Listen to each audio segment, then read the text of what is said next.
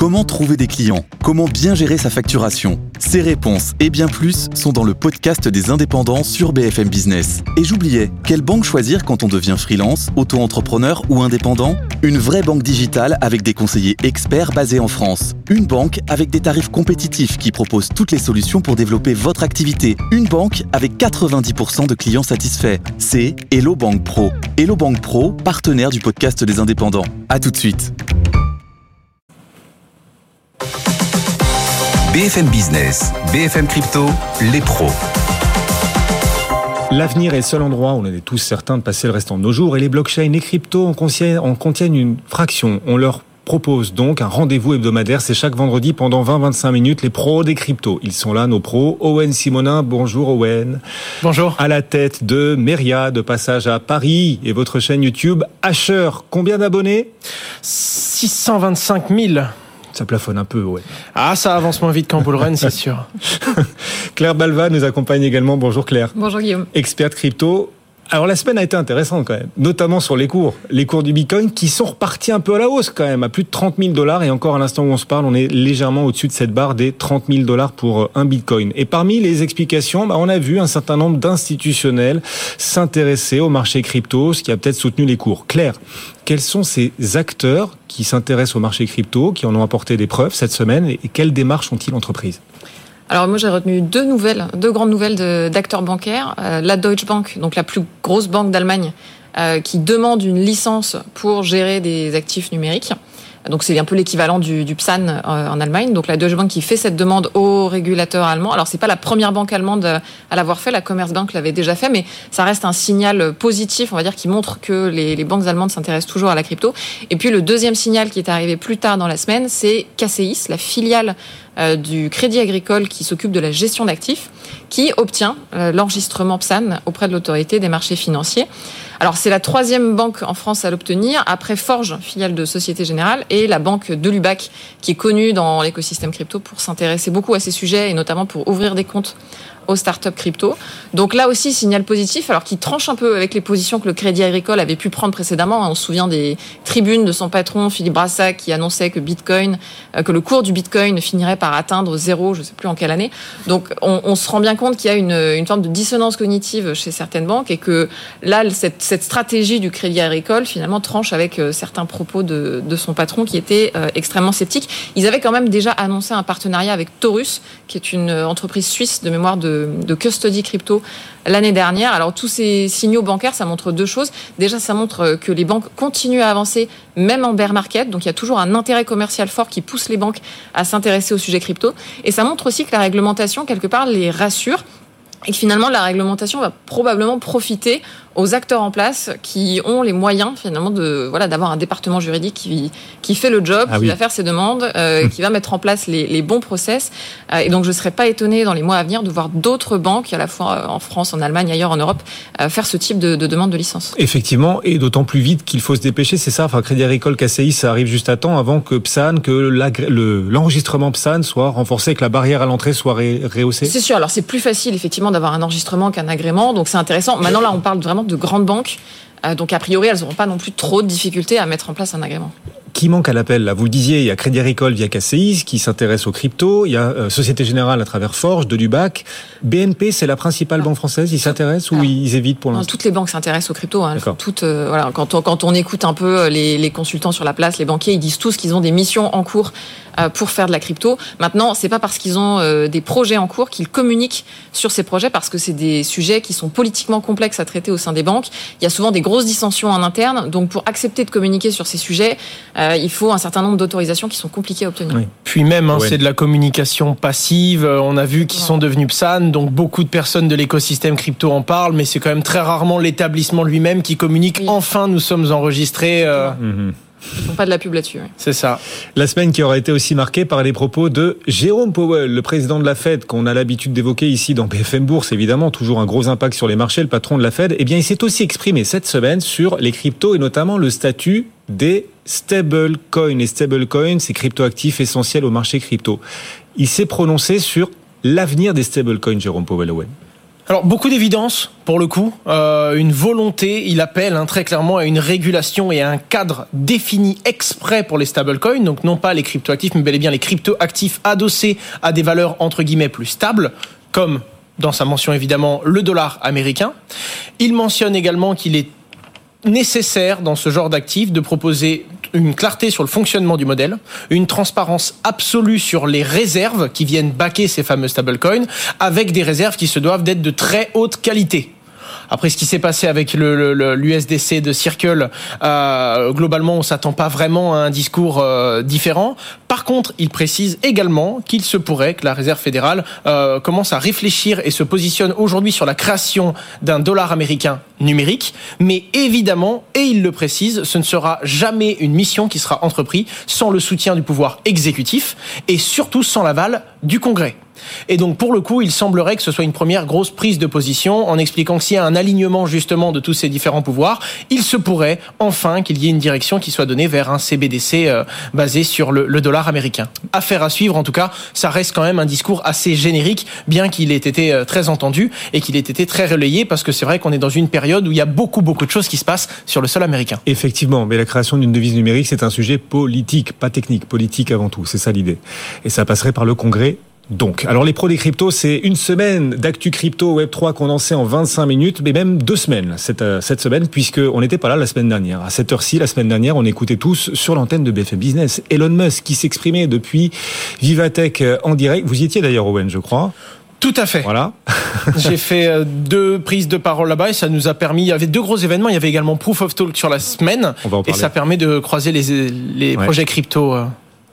Voilà, avec euh, toutes ces thématiques tech globales qui ont été mises en avant à Vivatech, Elon Musk, donc on a pu écouter la semaine dernière, il n'y avait pas de pro des cryptos. Faut donc qu'on en parle de Vivatech. On n'a pas encore l'occasion de le faire parce que ça a été un sacré succès. Paris, la semaine dernière, était la capitale. Alors, la capitale européenne, mais j'ai même envie de dire mondiale de la tech, en l'occurrence, Claire. Ça a été un sacré succès quand même. C'est un gros événement de, de l'innovation technologique. Alors, moi, je le vois souvent quand même, enfin, je trouve que c'est un peu devenu le zoo des startups euh, Vivatech. C'est-à-dire que c'est les grandes entreprises qui viennent acheter des très grands stands et qui viennent montrer toutes les startups avec lesquelles elles travaillent. Euh, pour montrer finalement qu'elles innovent et qu'elles ont plein de partenariats avec des petites entreprises qui font de l'innovation technologique. Donc moi, ce que j'ai trouvé euh, important, intéressant cette année sur la crypto, c'est que contrairement à ce qu'on avait vu certaines années précédentes où il y avait par exemple un très gros stand de Binance qui attirait beaucoup de monde en bull market, euh, bah là, on a vu des grandes entreprises qui avaient, euh, qui exposaient finalement sur des petits stands au sein de leur grand stand des, startups crypto. Euh, et donc on avait par exemple la Française des Jeux qui euh, voilà montrait sur son stand plein de startups crypto, dont Comet par exemple, qui est un, un jeu de gaming, un, gaming Web 3. Et finalement, on, on, voit que les grandes entreprises, même en cette période difficile au niveau des cours, euh, ont cette envie euh, de faire des projets crypto. On a vu chez certains grands cabinets de conseil aussi euh, pas mal de startups crypto hébergées. On voit que Ledger, par exemple, était sur le, le stand de, de PwC. Euh, donc voilà, on, on, c'est assez typique en fait des périodes où les cours sont en berne. Euh, les grandes entreprises crypto ne vont pas exposer directement avec des gros stands sur ce type d'événement, mais font plutôt des alliances avec les très grandes entreprises pour euh, aller quand même se montrer un peu sur, euh, sur ce type d'événement-là. Et un nombre de visiteurs qui aura dépassé celui du CES de Las Vegas quand même. C'est un sacré exploit ça. Eh oui, Vivatech qui monte vraiment en puissance, très très impressionnant. Paris, capitale européenne, peut-être même mondiale de la tech, parce qu'il n'y avait pas que Vivatech. Il y avait aussi un autre événement Proof of Talk, c'est ça Ouais. Tout à fait. Et euh, c'est un, un, point qui a été assez important parce que généralement sur Paris, il y a deux gros événements assez connus. Alors il y en a plusieurs, hein, bien sûr, mais il y a le Paris Blockchain Week Summit, euh, qui est assez éloigné justement de cette date, et également Let's CC, donc un événement qui porte principalement sur la technologie et sur la blockchain Ethereum. Et donc à part ce rendez-vous tech assez spécialisé et la Paris Blockchain Week Summit qui s'adresse un petit peu plus aux entreprises, donc au B2B, qui est un peu moins abordable également, euh, ça fait un rendez-vous pour nuancer. C'était une première fois que Proof of Talk avait lieu à Paris. Mhm. il y a eu des gros acteurs et la plupart des grosses blockchains qui ont été représentés, pas mal de panels sur 48 heures. Et pour le coup, il y a de grandes chances que l'année prochaine, il y ait un second, euh, une seconde salve de Proof of Talk sur, euh, sur Paris et ça viendra rythmer d'autant plus les, les, événements crypto que l'on peut avoir dans la capitale française. Non mais attendez, trop de bonnes nouvelles. Non, non, franchement, faut qu'on ait notre dose de régulation, c'est pas possible. Non mais on enchaîne les bonnes nouvelles. On n'a pas encore parlé de régulation, on y va? On y ah oui, on peut plus s'en passer maintenant, à chaque fois. On est addict, franchement. Et notre dose hebdomadaire de régulation, puisque c'est vrai que la SEC continue d'avancer, le gendarme des marchés américains, et notamment vis-à-vis de Binance, il s'est encore passé des choses cette semaine. La SEC qui demande à Binance US le gel de ses actifs. Est-ce que ça, est-ce que ça s'est passé? Est-ce que cette demande a été acceptée, Owen? Non, Enfin, pas totalement. Et c'est assez particulier ce qui s'est passé dans le sens où euh, la SEC a demandé à faire geler l'entièreté des flux financiers de Binance US suite notamment à euh, du conflit entre la SEC et euh, Coinbase et celui de Binance, hein, qui est un peu similaire, même si Binance a de plus lourdes accusations. Mais en l'occurrence, l'une des accusations principales qui demandait justement ce gel complet des avoirs était le fait qu'il y avait des doutes sur le fait que Binance US faisait partir des flux hors du contrôle du sol américain. Et la particularité, c'est qu'il y a un accord qui a été trouvé quand même entre Binance US et la SEC, c'est-à-dire que Binance US ne doit plus réaliser aucune autre dépense que pour couvrir ses frais de fonctionnement. Donc ils peuvent permettre à leurs utilisateurs de se connecter, de retirer, mais ils peuvent encore maintenir leur plateforme pour qu'il n'y ait pas de préjudice même sur les services qu'ils offrent à leurs utilisateurs, mais ils n'ont pas à bloquer l'entièreté de leurs services et donc à geler tous leurs flux. Et donc il y a une question des tribunaux qui ont été reposés lourdement à la SEC cette fois-ci et le, le, le ton du juge est vraiment monté parce que la SEC avait demandé pour pour ce gel justement des avoirs et ce gel des flux financiers complets de la plateforme, euh, a demandé est-ce qu'il y avait justement une preuve que Binance avait envoyé des flux hors du sol américain? Première question sans réponse, deuxième question sans réponse, et finalement la Security Exchange Commission finit par répondre que non, jusqu'à présent, et dans l'audit qui a été fait, il n'y a aucune preuve qui prouve que Binance US aurait fait sortir des flux et les aurait envoyés du coup vers des territoires offshore. Et donc à ce moment-là, c'était quand même des accusations assez lourdes. On sait que ça a affecté violemment Binance sur les US. Il y a évidemment d'autres chefs d'accusation, mais pour l'instant, euh, la SEC devra se contenter de cet accord qui a été passé avec Binance US. On imagine hein, Binance euh, qui, euh, alors pour le coup, se trouve soulagé, et la SEC qui doit être comme dans la pub. Ah, je l'aurai, je l'aurai. Là, ça passe à côté, mais je l'aurai une autre fois et peut-être autrement. En tout cas, le patron de la SEC, Gary Gensler, reste extrêmement critiqué, bien sûr, dans l'écosystème crypto, mais aussi de la part de certains politiques américains, au point que certains d'entre eux, Congrès ont lancé des démarches contre Gary Gensler, en l'occurrence, Claire. Oui, tout à fait. C'est une, proposition de loi qui s'appelle la SEC Stabilization Act euh, et qui vise évidemment à, restructurer la SEC, mais aussi à destituer euh, carrément Gary Gensler. Alors c'est une proposition qui est portée euh, par des républicains, donc c'est en fait une proposition qui a peu de chances de, passer puisqu'il y aurait besoin du soutien des démocrates pour la faire passer et c'est hautement improbable. En fait, euh, ce, que, ce, ça montre, c'est tout simplement qu'il y a des grosses différences, des, divergences d'opinion au sein des politiques sur comment les crypto-monnaies et le secteur en général devraient être régulés avec, euh, je dirais, les certains républicains, en tout cas, qui euh, sont farouchement pro-crypto ou en tout cas qui ont envie euh, qu'il y ait de l'innovation sur le territoire américain et qui s'inquiètent du sort qui est réservé à certaines plateformes. Euh, et puis de l'autre de l'autre côté, certains, notamment certains démocrates, qui veulent une régulation beaucoup plus stricte et qui finalement soutiennent Gary Gensler dans, dans ses combats. Mais ça montre aussi que Gary Gensler aujourd'hui n'est pas soutenu par l'entièreté de la classe politique et qu'il est dans une posture difficile en tant que régulateur parce qu'en réalité, il mène un combat qui n'est pas seulement juridique mais qui est aussi un combat politique. Oui, c'est pas une truffe. Hein. Il était prof de blockchain, c'est ça, Gary Gensler, avant, dans une autre vie Il a fait énormément de choses, mais il a déjà pris la parole. Il a déjà, par exemple, parlé de la, enfin, de la, la blockchain Algorand et évidemment, son discours a bien évolué entre sa position d'aujourd'hui et la position qu'il avait quand il était professeur. Effectivement. Tous les tumultes de Binance, du coup, lui valent des pertes. C'est lourd ce qui se passe pour Binance Il y a beaucoup de clients qui partent ou c'est pas si grave que ça, Owen? Il y a un impact, on, on en parlait, tu me donnais des chiffres détaillés, ouais. il y a un impact sur leurs chiffres actuels, euh, mais c'est vrai que le, le, la position de Binance de manière générale a également été affectée. Oui, c'est très difficile. En ouais. fait, c'est Binance US qui souffre le plus, euh, puisque bah, forcément ils sont attaqués particulièrement aux États-Unis, donc ils sont passés de, selon les chiffres, entre 10 et 20% de part de marché à maintenant à peu près 1 euh, donc en fait, ils sont vraiment dans une stratégie là de, de survie et de, et de simplement maintenir le peu d'activité qu'il leur reste euh, aux États-Unis. Mais on voit même que Binance euh, Global souffre aussi puisqu'ils étaient à plus de 60% de part de marché il y a quelques mois et qui sont maintenant plutôt entre 40 et 45% de part de marché. Donc on sent que voilà toute cette toute cette affaire les fait ouvrir et c'est totalement euh, normal et logique. Ils ont annoncé se retirer d'un certain nombre de pays, notamment euh, le Royaume-Uni, le Canada, euh, les Pays-Bas aussi si je me trompe pas. Donc on, on voit bien que là Binance est pris en étau par les régulateurs aux États-Unis, mais qu'en fait les, les signaux d'autres régulateurs dans d'autres pays sont pas très positifs non plus. Euh, mon sentiment, c'est que même si c'est évidemment très dur pour Binance, euh, c'est pas si mauvais pour le secteur dans son ensemble euh, d'avoir un exchange qui n'a plus cette place complètement hégémonique. Et c'était peut-être pas très sain non plus d'avoir un Binance qui était au-dessus de 60% de part de marché. C'est peut-être mieux voilà, d'avoir d'autres exchanges qui, euh, qui viennent prendre cette place. Encore faut-il bien sûr qu'il y ait la clarté réglementaire qui se mette en place, notamment aux États-Unis. On se souvient, il y a quelques semaines, hein, quand Binance commençait à être attaqué par le régulateur, ça avait fait un peu vaciller quand même les cours de certains cryptos et aussi du Bitcoin. Là, c'est plus le cas. Et le Bitcoin, cette semaine, aura donc reconquis les 30 000 dollars, 30 284 dollars à l'instant où l'on se parle. On parle beaucoup de Binance, un peu moins de Coinbase, et pourtant Coinbase aussi est en lutte avec la, la SEC. Et pour le coup, c'est la SEC qui vient de remporter une petite bataille quand même en gagnant 120 jours, c'est ça, 4 mois, Owen? J'ai plutôt l'impression qu'on est dans un discours de sourd. C'est terrible. Et là où il y a des enjeux avec des allégations un peu plus lourdes vers Binance, Coinbase restant quand même un meilleur élève aux États-Unis, qui se retrouve malgré tout affecté hein, par cette baisse aussi. Hein, Coinbase qui perd également des parts de, de, du marché dans lequel il était leader. Euh, en attendant, ce qui se passe, c'est que pour le coup, Coinbase a demandé une réponse claire sur la régulation. Pour le coup, la SEC, euh, vient de répondre en disant qu'il donnerait non pas une réponse en quelques jours, comme ça avait été demandé au début par les tribunaux, hein, qui était 10 jours, il me semble. Ils ont dit qu'ils répondrait aujourd'hui en 120 jours, mais qu'ils n'estimaient pas la demande de Coinbase raisonnable, parce que selon eux, la loi est déjà très claire. La loi permet déjà de se positionner.